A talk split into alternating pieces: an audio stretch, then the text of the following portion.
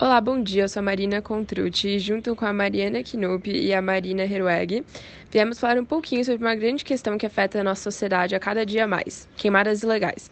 As queimadas ilegais ocorrem em grande quantidade ao redor do nosso país e precisamos falar disso.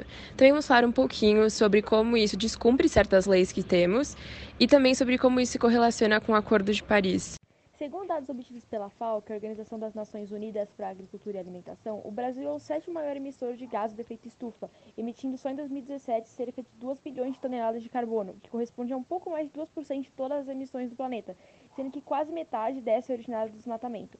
Esta, este é atribuído a atividades como a expansão da agricultura e da pecuária, responsável por cerca de 70% do desmatamento. Só no Pantanal, que é um bioma que queima naturalmente durante o inverno, os focos de incêndio foram de 4.660 em 2019 para 14.489 em 2020, o que é um aumento de 210%. O desmatamento da região está ligado a atividades econômicas. Quais? Adivinha? Agrícolas e pecuárias, realizadas pelas sociedades tradicionais, ou seja, adubagem do solo por meio das cinzas.